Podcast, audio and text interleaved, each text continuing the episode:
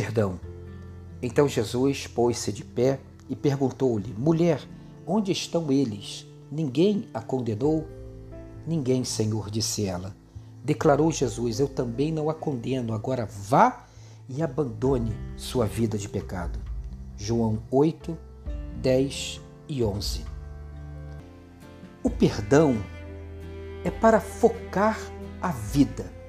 Somos perdoados para focarmos na vida.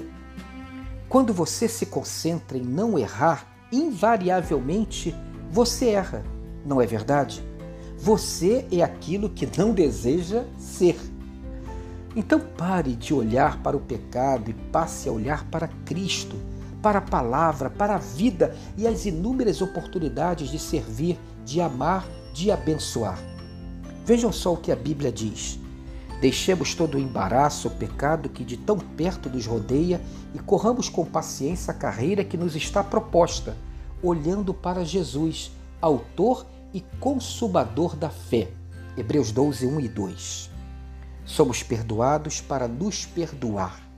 O perdão de Deus nos leva ao milagre de nos perdoar a nós mesmos.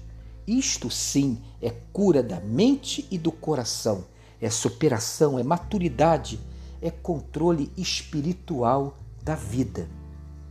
Mas também somos perdoados para perdoar o próximo. Perdoar o próximo é consertar a vida.